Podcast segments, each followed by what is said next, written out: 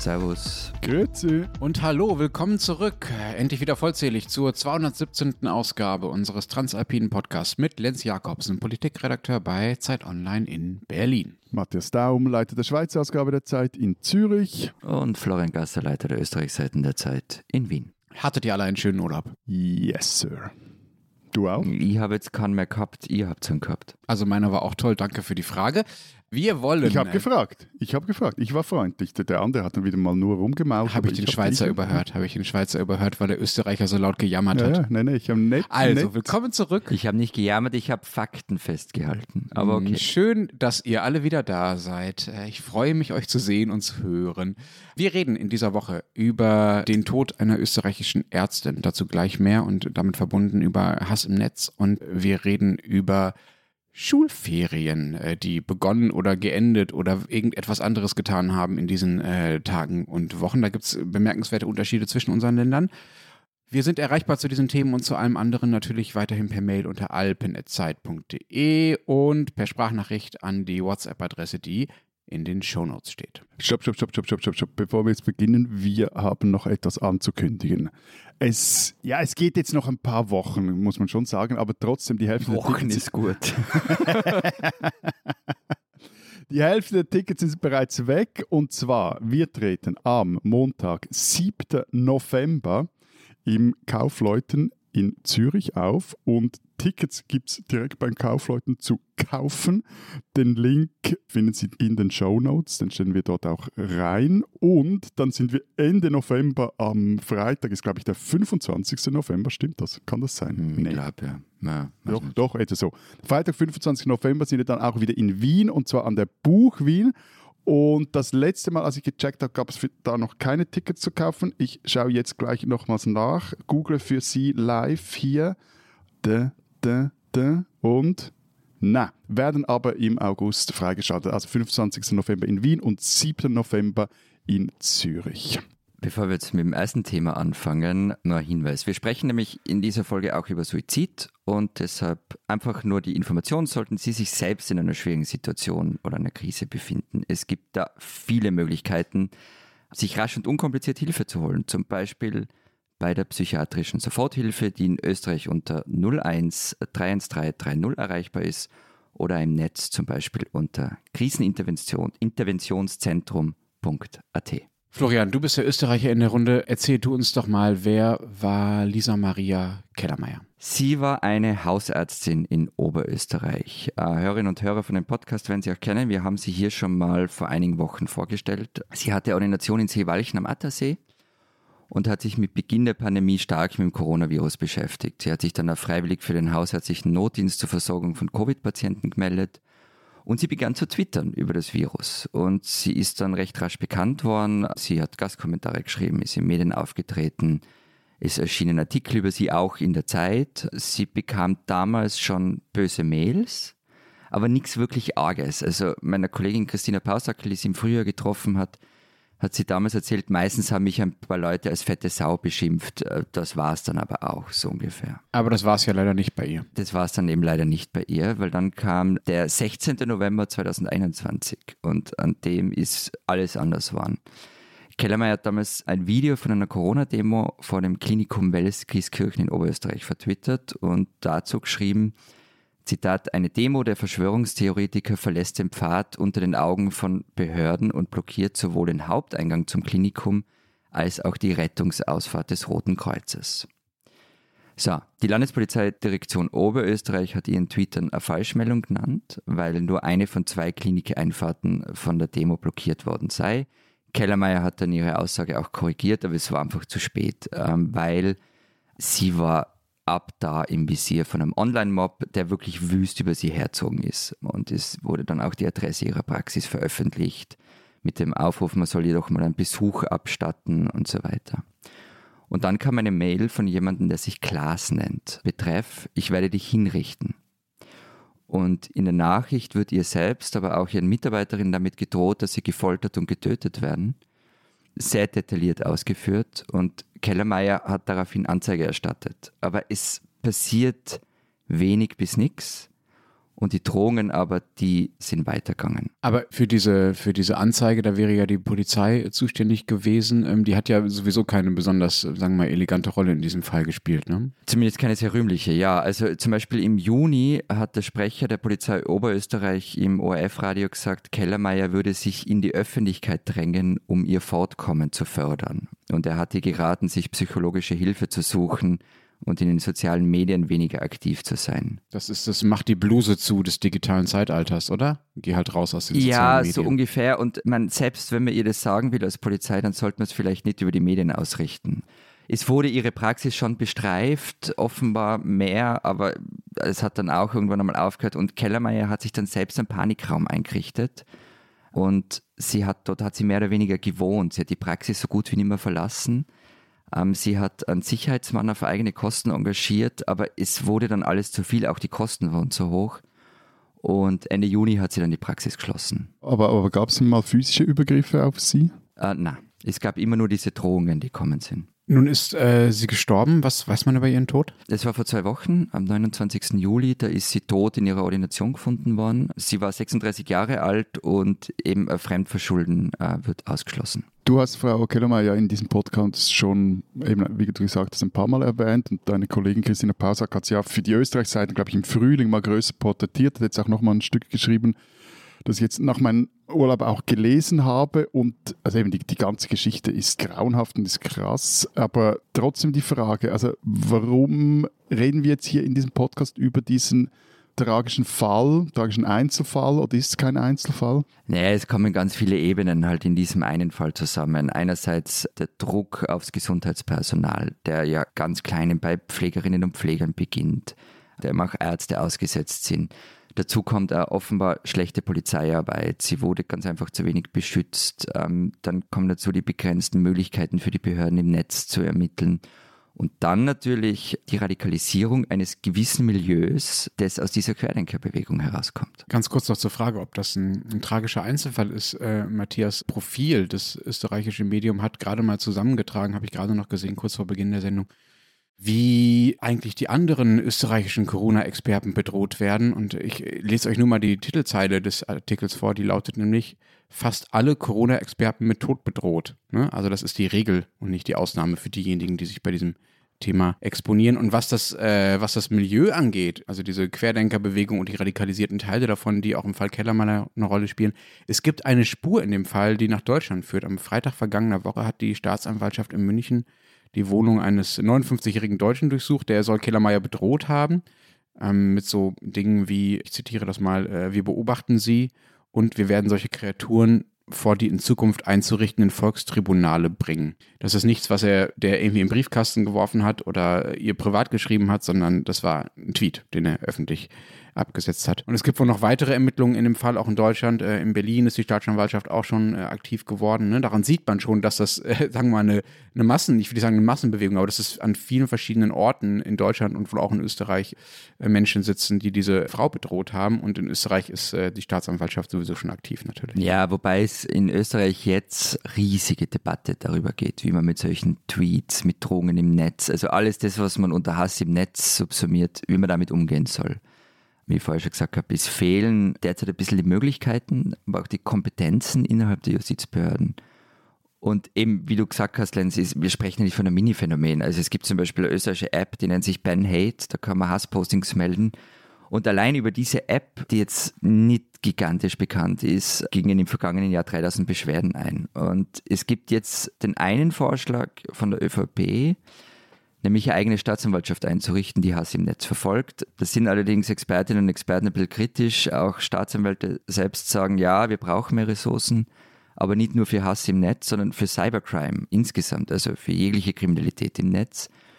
Und die grüne Justizministerin Alma Sadic will es auch. Sie sagt eben, es brauche keine eigene Behörde, sondern Kompetenzen und zwar flächendeckend im Grunde in jeder Staatsanwaltschaft, die damit zu tun hat. Also weil eben, also zumindest in der Schweiz ist das so, ich kann mich auch schon heute als direkt Betroffener oder direkt Betroffene, meistens trifft es ja Frauen, diese, sage ich jetzt mal, diese, diese Anführungszeichen normalen oder gängigen äh, Hassattacken im Netz, kann ich mich selber wehren, also gegen Ehrverletzungen mit, mit Zivilklagen, mit dem Strafantrag oder zumindest jetzt eben hier auch in der Schweiz, wenn ich wegen meiner Rasse oder Ethnie oder Religion oder auch wegen meiner sexuellen Orientierung herabgesetzt, beleidigt etc.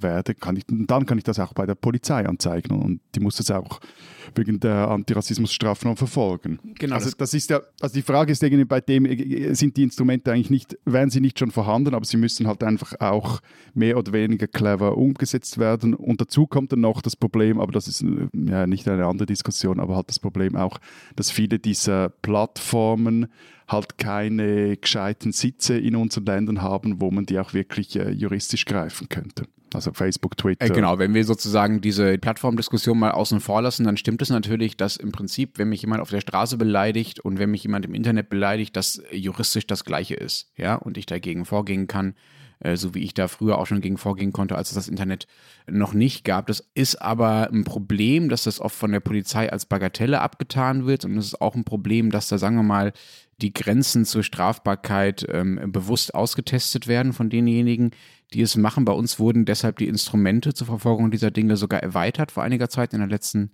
Legislaturperiode. Da ging es einerseits um so wirklich, also was fand ich fast das beeindruckendste oder überraschendste, genauer gesagt, vielleicht auch das deprimierendste, dass da im Gesetzestext, wo es um Beleidigung und so weiter geht, mal das Wort Schrift durch das Wort Inhalt ersetzt wurde, damit auch sowas wie Videos, in denen beleidigt und verleumdet wird, strafbar werden können und eben nicht nur etwas, was irgendwo hingeschrieben wird. Ne? Also, dass man quasi mit den, mit den Formen, in denen man sich im Internet ausdrücken kann und leider auch beleidigen kann, dass die, die Justiz damit mithalten kann. Das ist das eine.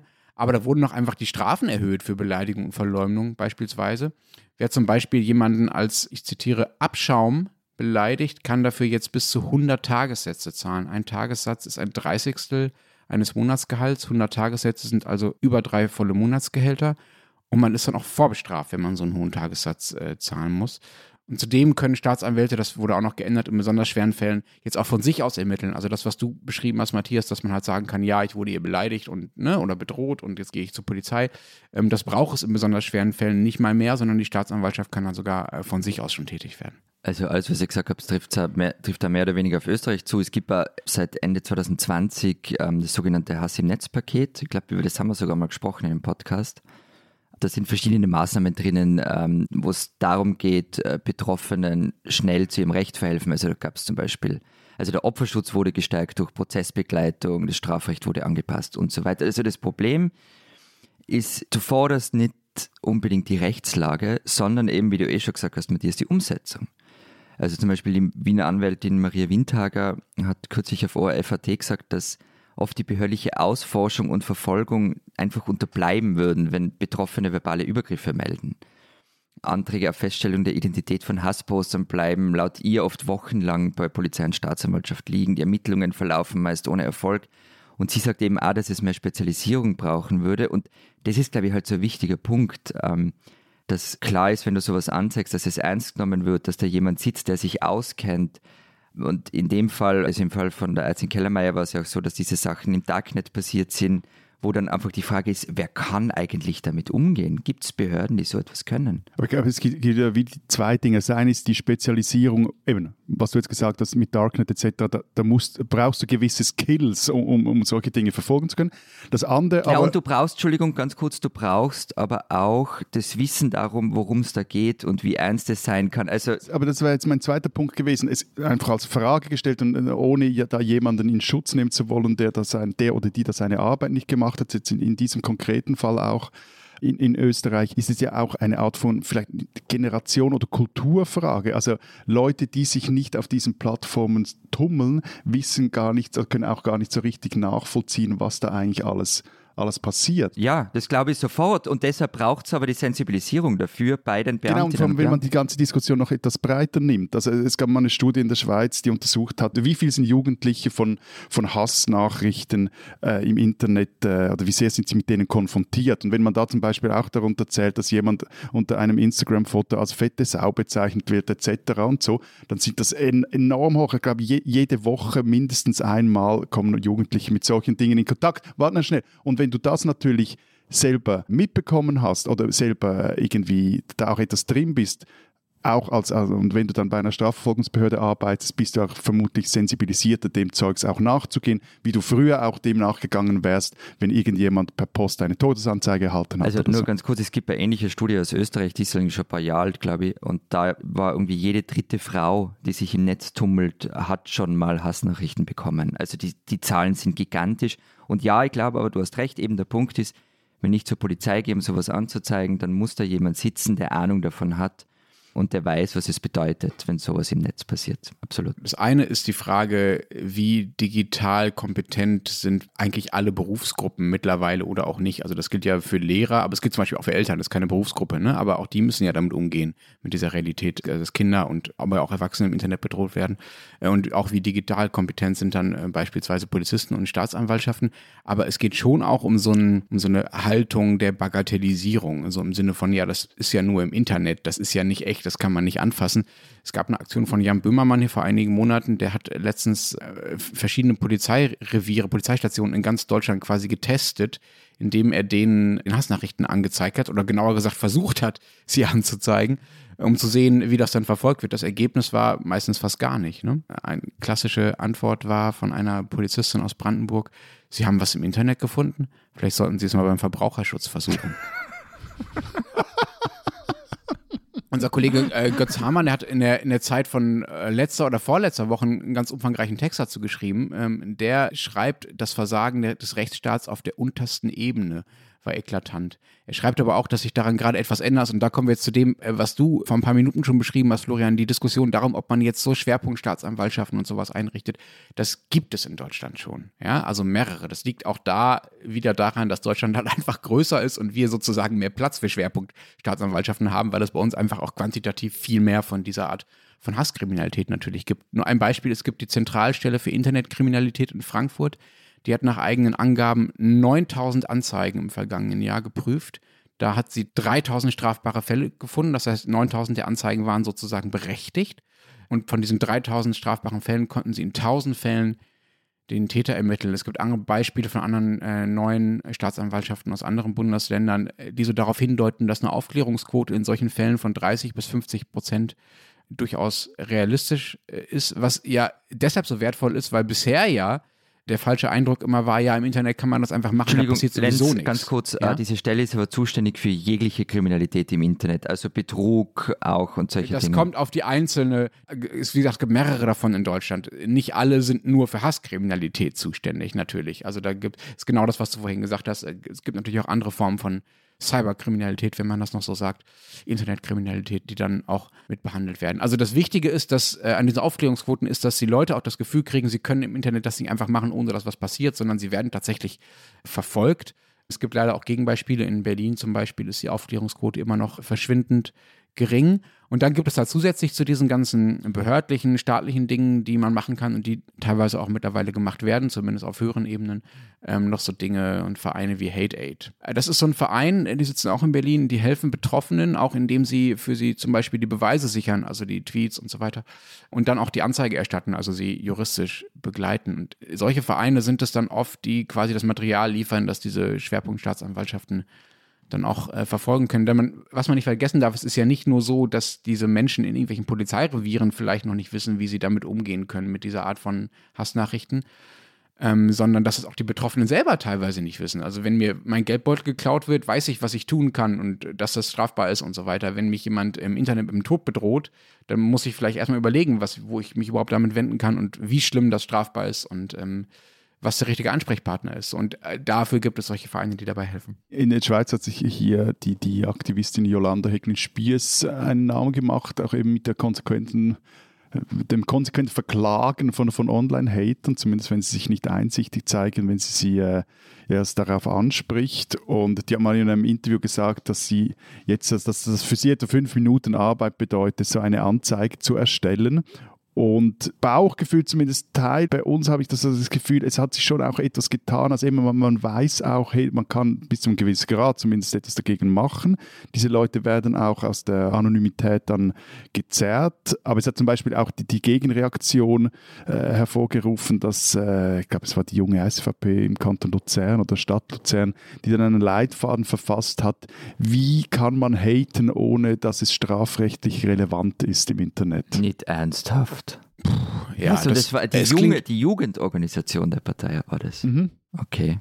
Wow. Es klingt übel, aber also eine Diskussion, die wir jetzt natürlich auch ausgespart haben, ist die Frage, wo eigentlich äh, Hassnachrichten und Meinungsfreiheit ineinander übergehen und wo man vielleicht auch sozusagen gesetzlich in Überregulierungsbereiche reinkommt, ähm, was vielleicht noch durch Meinungsfreiheit gedeckt äh, sein sollte. Das äh, machen wir vielleicht nicht, nicht in dieser Sendung. Ich würde euch gerne noch von einem Fall erzählen, der ganz gut auf das hinweist, was du oben schon äh, beschrieben hast, Florian, nämlich diese, sagen wir mal, Vermischung mit bestimmten radikalisierten Milieus, was die Hassnachrichten angeht. Und zwar geht es um Jörg L., der soll Ende November 2021 in einer Telegram-Gruppe Telegram dazu aufgerufen haben, den Bürgermeister einer Kleinstadt zu bedrohen, der sich wiederum sehr für die Durchsetzung von Corona-Regeln eingesetzt hatte. Und hat auch dazu aufgerufen, die Frau und die Kinder dieses Bürgermeisters doch bitte in Angst und Schrecken äh, zu versetzen. Dafür wird er nun angeklagt. Und interessant ist halt die Vorgeschichte dieses Jörg L. Der saß äh, ab 2015 für die AfD im Kreistag. Aber als er dann einmal im Parlament war, ist er aus der Partei ausgetreten, weil er, Zitat von Jörg L., nicht einmal die AfD ist mir rechts genug. Seinen Sitz hatte er dann aber trotzdem noch behalten bis 2020 äh, und legte ihn dann unter der Behauptung nieder, Deutschland sei keine Demokratie mehr, sondern eine Willkür- und Gesinnungsdiktatur. Okay, und, und, und äh, ein, ein extremer Spinner mehr, oder? Ja, aber die Frage ist, wie viele es von denen gibt. In Deutschland gibt es offenbar eine relevante Anzahl äh, solcher Leute. Und in dieser Person Jörg L. finden halt verschiedene Dinge zusammen. Also rechtsextreme Einstellungen, dann das Querdenkertum, das in der Corona-Zeit gewachsen ist. Und dann die, sagen wir mal, den Ausdrucksform dieser Einstellungen und dieser Haltung und dieser Aggression durch die Bedrohung im Netz. Und das zeigt auch, wie sich die Angreifer quasi die Rollen teilen. Ne? Es gibt so Leute wie Jörg L., die wirklich aufwiegeln und anstacheln und auch gezielt Opfer nominieren gewissermaßen. Also in diesem Fall diesen Bürgermeister und den Mob so ein bisschen dirigieren über Telegram oder andere Gruppen. Und dann gibt es die Masse, die vielleicht gar nicht so mit vollem Herzen dabei ist wie Jörg L. und vielleicht auch gar nicht so rechtsextrem eingestellt ist und gar nicht so viel Aggression in sich hat, aber dann doch wütend genug ist oder einfach auch äh, asozial genug ist, um dann einfach doch ein bisschen mitzupubeln äh, um mitzudrohen. Die müssen sich dann gar keine großen Mühe mehr geben, weil die, die Vorarbeit ja schon geleistet wurde. Ja, also ich meine, im, im kleineren Stil, also jetzt nicht, nicht diesen ganz extremen Ausprägungen, wie du jetzt erzählt hast, aber gibt es natürlich auch in der Schweiz. Also es gibt auch den SVP-Nationalrat Andreas Glan aus dem Kanton Aargau, der auch immer wieder mal irgendwelche Sachen auf Facebook postet, wo er voll auf die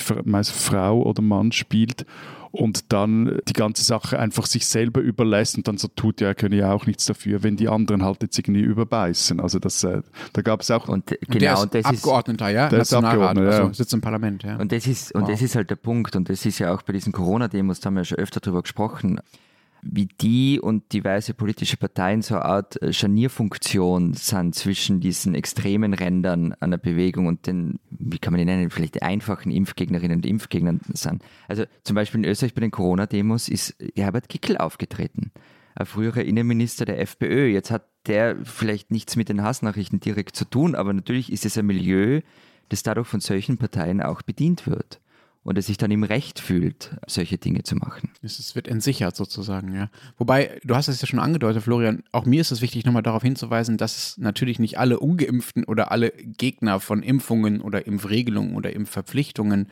irgendetwas mit diesen Leuten, die äh, drohen und Hass ins Internet schütten und äh, Menschen das Leben erschweren und strafbare Dinge tun, gemeinsam haben müssen. Also es ist ja völlig legitim und äh, teils auch wertvoll, würde ich sogar sagen, die Corona-Politik auch massiv zu kritisieren. Ebenso übrigens wie jetzt äh, den Umgang mit dem Ukraine-Krieg. Also wir haben ja bei, haben wir auch schon mal kurz drüber gesprochen, bei der Frage, äh, wie man mit äh, der Gaskrise zumindest in unseren Ländern, Florian, umgeht, auch wieder die Frage, ob sich dieses radikalisierte Milieu aus den letzten Jahren jetzt darauf jetzt darauf stürzt. Also nicht jeder, der grundsätzlich mit der Linie der Regierung da hadert oder lautstark dagegen kämpft und so weiter, ist ja gleich ein gefährlicher Querdenker und gehört irgendwie eingebuchtet. Übel wird es halt erst, wenn vorsätzlich gelogen und äh, gehetzt und bedroht wird.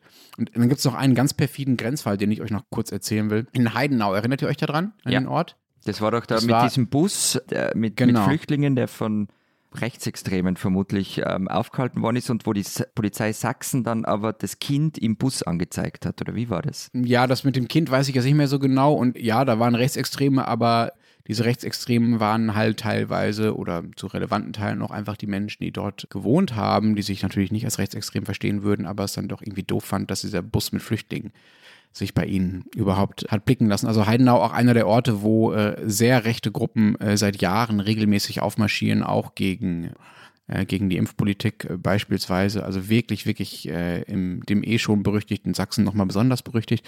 Da will jetzt eine dieser rechten Gruppen ein äh, vermeintliches, ich zitiere, Straßentheater aufführen, wo Robert Habeck, also dem Energie- und Wirtschaftsminister ähm, und dem grünen Vizekanzler, so eine Art Volkstribunal abgehalten werden soll. Und zur Werbung für diese Veranstaltung, die ist noch nicht, haben sie schon mal ein Video gedreht, in dem sie die Entführung von Habeck inszenieren und das ins Internet gestellt haben. Das äh, verkaufen sie als irgendwie kreative Aktion, aber ist natürlich völlig klar, wie das zu der Entsicherung beiträgt, über die wir gerade gesprochen haben. Das Ministerium hat in dem Fall natürlich auch schon Anzeige erstattet.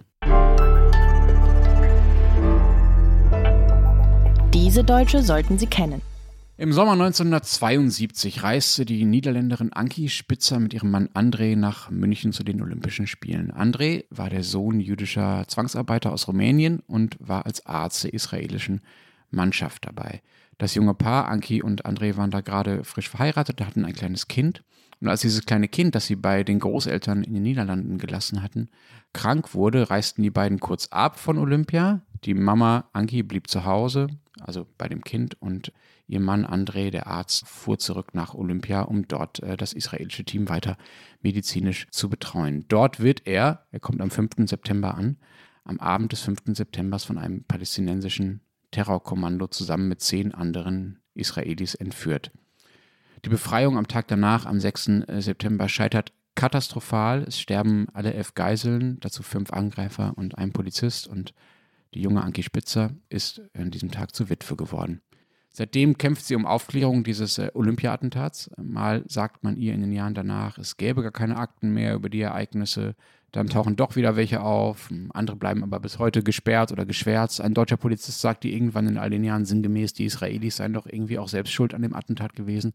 Schließlich seien sie also unfreundlich zu den Palästinensern. Auf eine offizielle Entschuldigung wartet Anki Spitzer, die mittlerweile zu einer Art inoffiziellen Sprecherin der, der Angehörigen und Überlebenden dieses Attentats äh, geworden ist, ähm, wartet sie bis heute von deutscher Seite. Sie geht weiterhin davon aus, dass das Versagen der deutschen Behörden vermeidbar gewesen wäre, aber ähm, kriegt dafür keine, daraus, dafür keine Antwort aus Deutschland. Die 10 Millionen Euro Entschädigung, die ihr mittlerweile angeboten wurden, also der Gesamtgruppe. Ne? Das sind dann nicht nur, ist nicht nur sie, das sind auch nicht nur diese elf, sondern alle, die irgendwie zu diesen elf Opfern gehören, äh, lehnt sie als, ich zitiere, Trinkgeld ab und sagt, das würde nicht internationalen Standards entsprechen, was stimmt. Also die Lockerbie-Angehörigen beispielsweise eines anderen wichtigen Attentats haben viel mehr bekommen. Äh, Anke Spitzer droht jetzt sogar damit, dass sie und die anderen Angehörigen der Opfer nicht zur offiziellen Gedenkfeier am 50. Jahrestag kommen werden. Das ist, äh, wie gesagt, Anfang September diesen Jahres. Sie sagt, ich zitiere, ich soll dort sprechen und kann mir nicht vorstellen, da zu stehen und zu sagen, vielen Dank für alles, was getan wurde. Nein, Deutschland hat gar nichts getan. Alles ging schief in München. Jeder duckte sich weg. Keiner wollte Verantwortung tragen. Bis heute, 50 Jahre später, hat keiner mal gesagt, es tut uns leid, wir haben falsch entschieden, wir waren inkompetent. Sie waren arrogant und haben uns die ganze Zeit gedemütigt. Anki Spitzer, die seit Jahren als Journalistin in Israel arbeitet, erinnert die Deutschen bis heute daran, dass sie ihre jüdischen Gäste 1972 nicht schützen konnten. Und sie macht den bis heute ungenügenden Umgang Deutschlands mit diesem Olympiatentat öffentlich sichtbar. Deshalb sollte man sie kennen.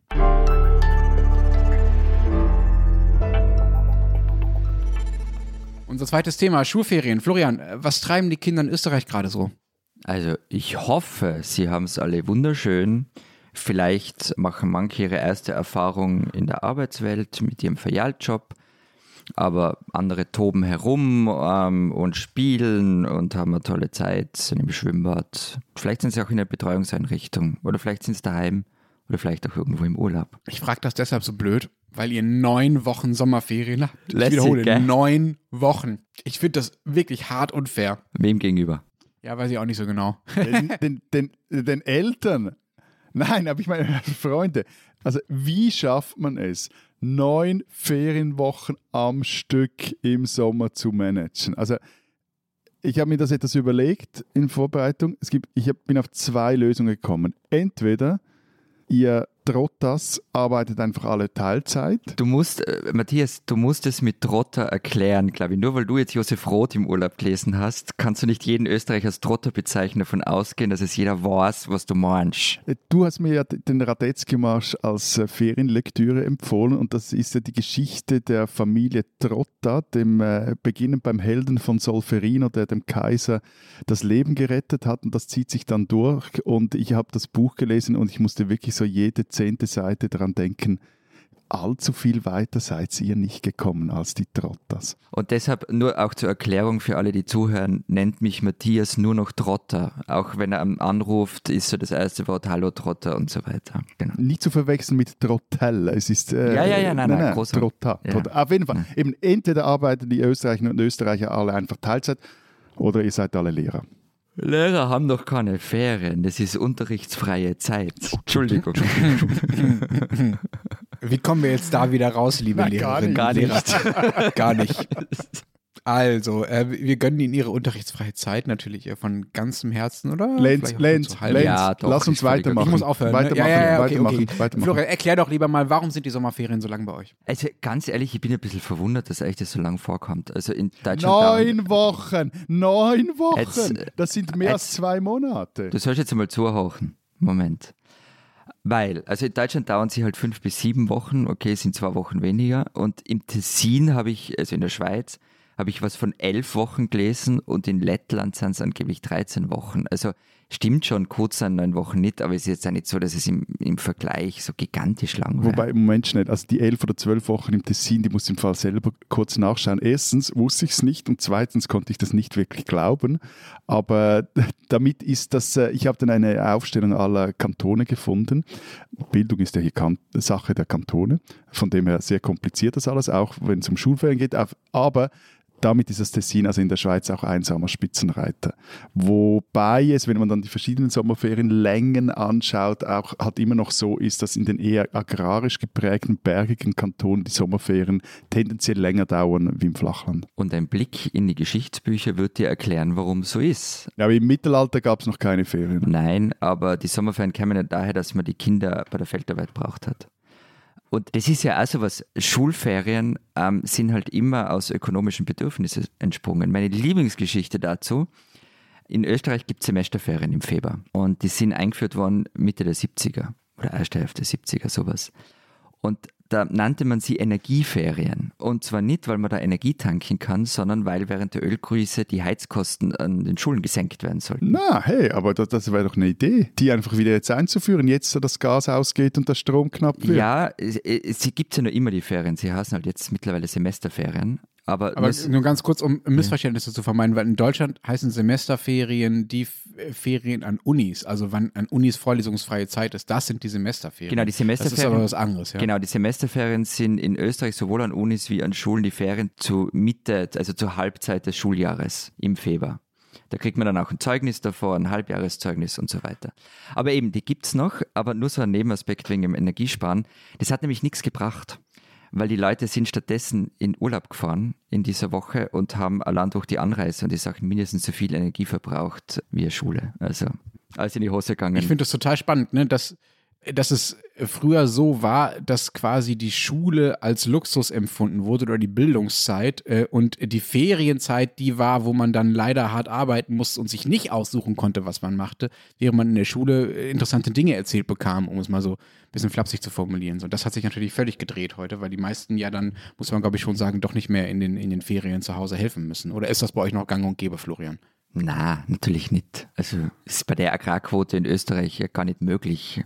Na, also, also wenn du, wenn du Okay, in, aber jetzt mal, da, da mal Ja, zurück. nur, nur schnell, aber nur schnell. Also wenn du in agrarisch geprägten Regionen der Schweiz jetzt im Sommer Urlaub gemacht hast, dann war, ist und ist durchaus so, dass dort auch die Kinder beim, beim Heuen mithelfen oder mal Ja, ja, das ist bei äh, uns also- schon auch noch so, natürlich. Aber es ist ja, es ist nicht mehr so, dass die Landwirtschaft flächendeckend in ganz Nein, Österreich nein, jede nein, zweite Familie Landwirtschaft betreibt. Das habe ich damit gemeint, es ist kein Massenphänomen mehr. Natürlich gibt es nach Also die, die Kinder, die nicht beim, beim, beim Heu helfen, Florian, was macht ihr denn mit denen dann jetzt die ganzen neun Wochen? Ja, das ist das ganz große Thema, über das nur aus Ungarn gesprochen wird. Es gab mal eine Studie dazu im Jahr 2019 äh, von der Wiener Arbeiterkammer und demnach braucht fast die Hälfte der Wiener Eltern von Volksschulkindern in den Sommerferien Unterstützung von Großeltern, anderen Verwandten oder Bekannten. Also man verlagert einfach die Kinderbetreuung in den privaten Bereich als öffentliche Hand.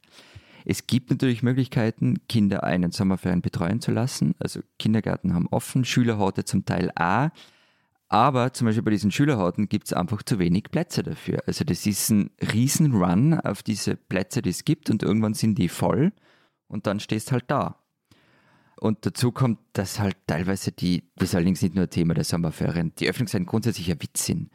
Also gerade am Land, also da gibt es Kindergärten, die schließen um 14 Uhr und solche Scheiße. Und das ist das eine, das öffentliche Angebot. Und wer sich halt dann leisten kann, der schickt seine Kinder oft in private Einrichtungen über den Sommer.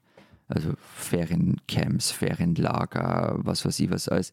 Das wird aber halt teuer. Also da redet man dann schon von, ich weiß es nicht, sagen wir mal, zwischen 100 Euro und 300 Euro und wahrscheinlich kann man noch viel, viel, viel mehr ausgeben, wenn man will dafür und äh, der Schweizer lacht gerade. Also, also, pro Tag oder pro Woche? Na, pro Woche. Also wahrscheinlich gibt es nach oben hin keine Grenze, aber ja.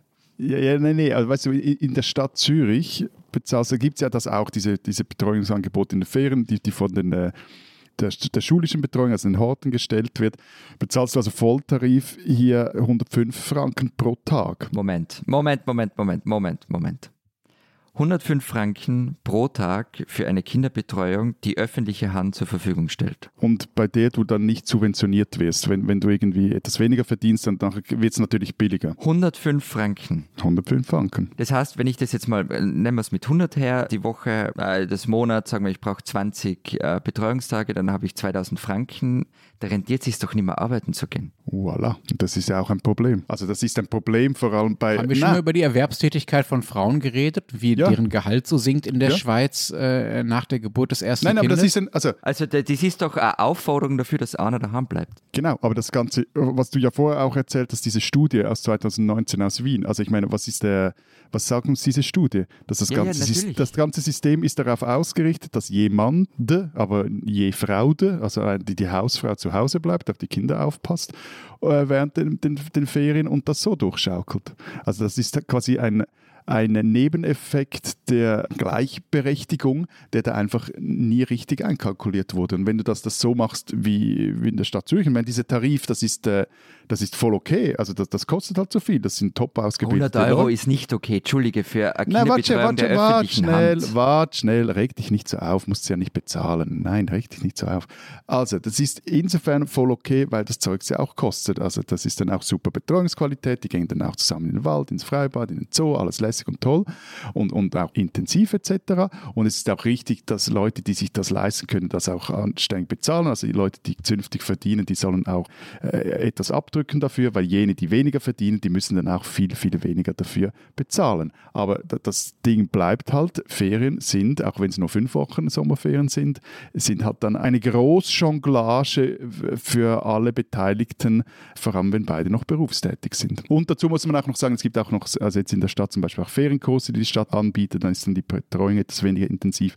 Die sind dann auch günstiger. Aber ihr kriegt das, also man kriegt das dann schon gelöst, auch ohne Geld, ja? Oder? Nein, was, was, was er gelöst, irgendwie geht es immer. Und ich glaube, also also was ich jetzt aus, aus meinem Umfeld mitbekomme, ist, dass jene mit, mit flexiblen Jobs, flexiblen Arbeitszeiten, das ist eigentlich der Trick, dass man es irgendwie jongliert kriegt. So, sobald du fixere Arbeitszeiten, fixere Präsenzzeiten etc. hast, wird es teilweise sackmühsam. Also ja, ähm, wie gesagt, ich reg mich nach wie vor über das in der Schweiz auf. Ich habe da sehr viel Empathie dafür. Das finde ich ein Wahnsinn. Also, dass die öffentliche Hand so viel verlangt für Kinderbetreuung, ist irre. Nein, aber das, das, müssen wir mal grundsätzlich diskutieren. Ja. Also ich meine, es kann doch nicht sein, dass die öffentliche Hand Leute, die sich das leisten können, irgendwie einfach denen das, das, das Geld in den schiebt die sollen doch auch dafür bezahlen. Aber das ist ein anderes Thema. Aber, aber lass uns doch mal, lass uns da gerne nochmal drüber reden. Das haben wir zwar schon mal, aber also in Deutschland ist jetzt, sind ja zum Beispiel Kita-Plätze gebührenfrei für mich. Ich muss keinen einzigen Euro, außer irgendwie 20 Euro im Monat fürs Essen oder sowas zahlen dafür, dass meine Kinder den ganzen Tag in die Kita gehen können. Das halte ich für einen Skandal, ja, weil äh, dadurch die Betreuungsqualität massiv leidet und es nicht notwendig ist, dass ich dafür nichts zahle. Aber lass uns da Lass gerne uns noch jetzt mal, mal gesondert machen, ja, okay. Ja. Ich finde, wir, können über deinen Standpunkt schon reden, Lenz. Ich finde einfach die 100 Franken irre. Aber wegen der Länge der Sommerferien, weil ihr euch da so echauffiert über die neun Wochen es ist, also es ist immer wieder Diskussion, sind sie zu lang, sind sie zu kurz. Ich muss gestehen, ich habe da keine abgeschlossene Meinung dazu. Ich kann nur sagen, wie es für mich war. Es ist schon cool, wenn sie lang sind, vor allem dann, wenn man älter wird. Wenn man dann so anfängt mit 15, 16, 17 auch mal einen Sommerjob zu haben und dann kann man am Monat arbeiten, Geld verdienen und hat dann immer noch ordentlich Ferienzeit übrig, Klammer auf, in der man dann das Geld auch verprassen kann, Klammer zu. Und das fand ich zum Beispiel schon ganz toll. Also das heißt, dass ich Ferien habe, die lang genug sind, dass ich da verschiedene Dinge dann machen kann. Hm, kann ich nachvollziehen. Aber sind denn eure Ferien insgesamt so viel länger oder kürzt ihr einfach woanders entsprechend äh, drei Wochen weg? Ich habe mal nachgeschaut, wir haben in Deutschland insgesamt 63 Werktage Schulferien im ganzen Jahr. Das sind, wenn man das durch fünf teilt, so zwölfeinhalb Wochen. Das wurde 1964 so festgelegt und gilt so grob bis heute. Wie viel sind es bei euch? Wie viele Tage? Ja, nicht viel mehr, 13,5 Wochen. Wobei allerdings. Ja, gute Woche mehr das. Ja, ja, mehr, aber das ja. sind die Feiertage, von denen wir in Österreich einige haben, jetzt nicht mit eingerechnet. Also bei uns ist es kompliziert, weil eben, wie gesagt, Schule ist Sache der Kantone und auch der, der Gemeinden, wobei letztere wiederum an die Weisung der der Kantone gebunden sind. Also es gibt ja auch so lustige Beispiele, dass, glaube ich, im Kanton Wallis Tourismus, in Tourismusgemeinden teilweise andere Schulferien gelten wie in den anderen Gemeinden. Also teilweise nicht mal in den Kantonen selber äh, gleich. Das ist alles sehr, es ist schwierig. Aber am Schluss kommt man plus minus auf 13 Wochen im Jahr. Ich finde das völlig irre, dass bei euch die Kantone nicht nur über die Lage, also von wann bis wann die Schulferien sind, entscheiden, sondern auch über die Länge. Ich habe gesehen, es gibt äh, Sommerferienlänge bei euch zwischen vier und zwölf Wochen.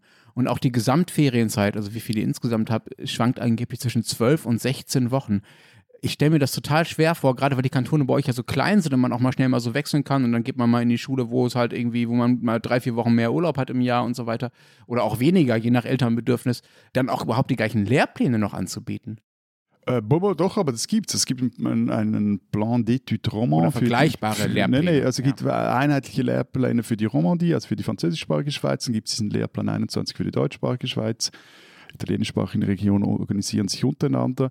Hat aber dann auch zur Folge, also wo man zum Beispiel etwas sieht, denkt, das hat auch mit dem zu tun, bin da nicht ganz sicher, dass in den Bündner Südteilen, wie zum Beispiel im Misox, wo man Italienisch spricht, sieht man dann eher an den Tessiner Ferien ausrichtend als nach den äh, Ferien im ähm, Rest des Kantons. Also ich glaube, die Ferien sind das kleinste Problem oder waren das kleinste Problem bei dieser ganz großen Reform diese Jahre gedauert hat, einen einheitlichen Lehrplan einzuführen für die verschiedenen Sprachregionen. Da gab es so viele andere Punkte, bei denen man sich gestritten hat, aber so plus minus funktioniert das. Aber was anderes. Also ich meine, bei, wie ist denn bei euch, Lenz? Also äh, wir hören ja von den deutschen Ferienanfängen meistens, dass uns Staumeldungen erfahren wird. Da. Also wenn zum Beispiel die Bayern wieder Sommerferien haben, dann geht bei uns in den Alpen nichts mehr. Kurz, kurzer Einwurf, wir hören nicht davon, zumindest einer von uns sieht es dann auch. Also ich, ich muss keine Nachrichten hören, um zu wissen, wann in Deutschland die Sommerferien beginnen. Ich muss nur auf die Straße gehen. Ja, aber es gibt ja nicht die deutschen Sommerferien. Kein Mitleid für dich, kein Funken Mitleid für dich. Du wohnst an einem der idyllischsten Orte, die ich je als echten Wohnort gesehen habe. Da musst du damit leben, dass da auch mal andere Menschen vorbeikommen. Na, sie fahren ja nur durch. Oder oft nur durch. Ja, ja, hättest du sie lieber bei dir im Vorgarten, Florian. Sollen die Deutschen anhalten und bei dir campen?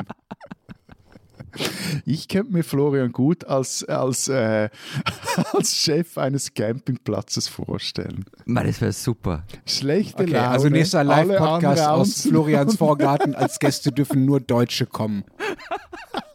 Mit großen SUVs, die die ganze Straße vollparken, damit du so richtig Ärger mit deinen Nachbarn kriegst.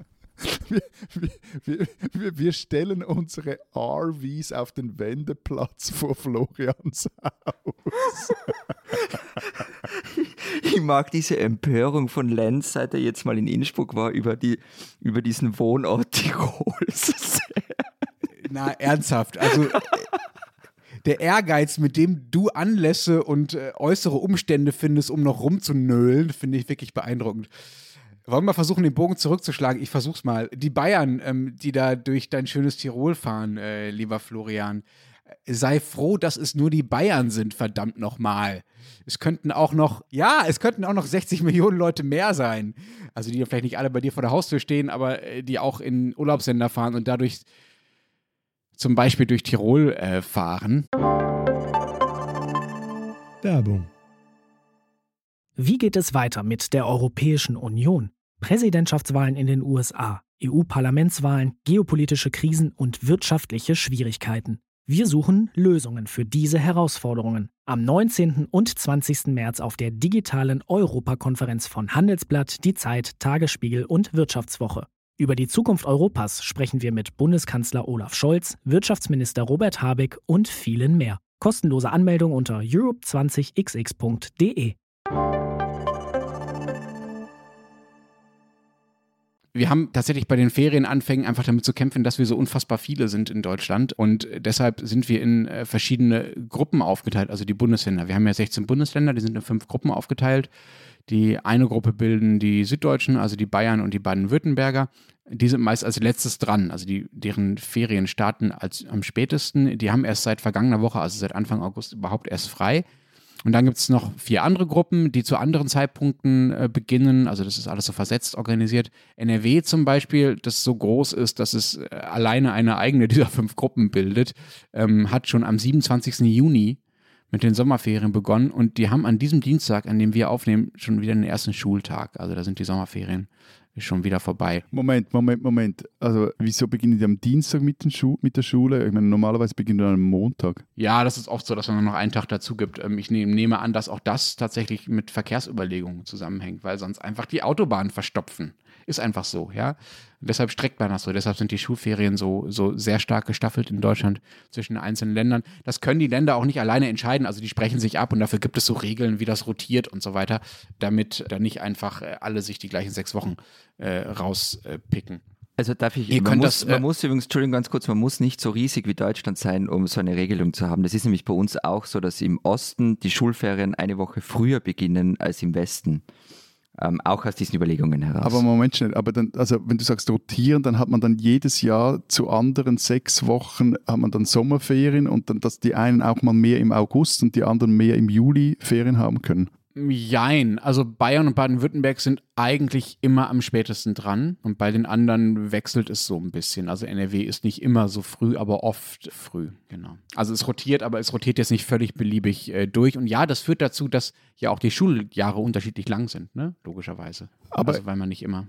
Aber eine Antwort bist du eigentlich noch schuldig. Wir haben vorher über, über teure Ferienbetreuung in Zürich gesprochen, über Arbeits- äh, oder Ferienjobs in Österreich, die man da in diesen neun Wochen machen kann. Aber wie macht es ihr eigentlich? Ihr macht, einfach, ihr macht einfach Urlaub. Badetuch auf Liegestuhl, Urlaub, fertig. Äh, Genau, wir rackern uns einfach in den anderen Wochen so hart ab, dass wir dann sechs Wochen Urlaub machen. Nein, das stimmt natürlich nicht. Also wir müssen auch irgendwie äh, jonglieren, nur mir kommt es vor, dass es in, sagen wir in geringerem Ausmaß äh, ein Problem ist, als zumindest in Österreich und eine Herausforderung ist, sagen wir so. Es gibt bei uns natürlich auch so Sommerferien, Spaß, Veranstaltungen in den Städten vor allen Dingen. Es gibt auch private Angebote und Camps und natürlich gibt es auch Jugendfreizeiten und Pfadfinder gibt es bei uns natürlich auch, die sowas dann mit älteren Kindern zum Beispiel schon machen. Also es gibt eine ganze Reihe von Angeboten. Es gibt auch so äh, Kita-Ferienbetreuungen und ähnliche Geschichten.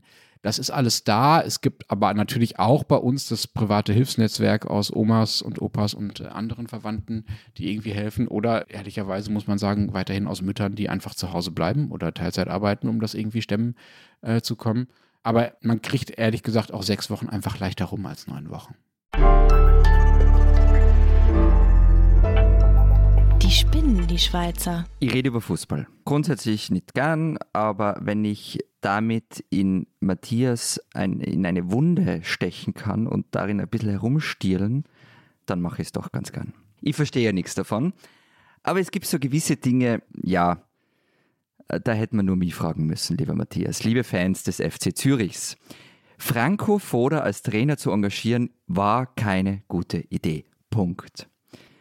Also, der deutsche Coach, der ist ja in seinen Jahren bei uns, sagen wir mal, ein bisschen verösterreichert. Und ihr wisst ja, wenn Österreich und die Welt und also es ist nicht so ideal.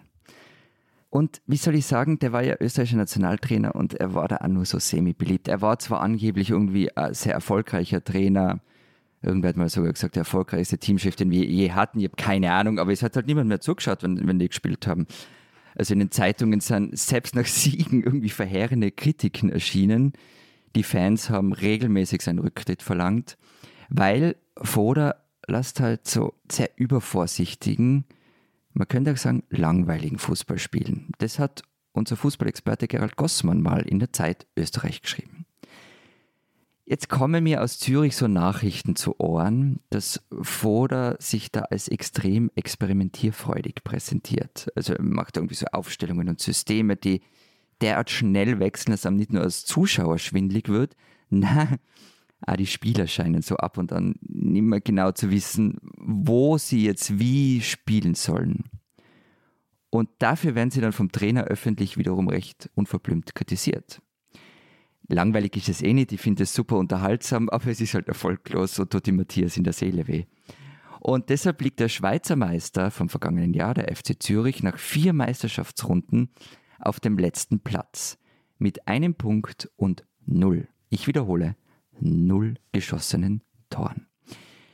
Liebe Schweizerinnen, äh, liebe Schweizer, liebe Zürcher, liebe Zürcherinnen, lieber FC Zürich, fragt das Lieber nächste Matthias. Mal. Lieber Matthias, fragt das nächste Mal einfach mich. Dann machen wir das mit dieser Trainerstelle in Zürich. Alles wird gut, aber bislang, ihr spinnt ein bisschen.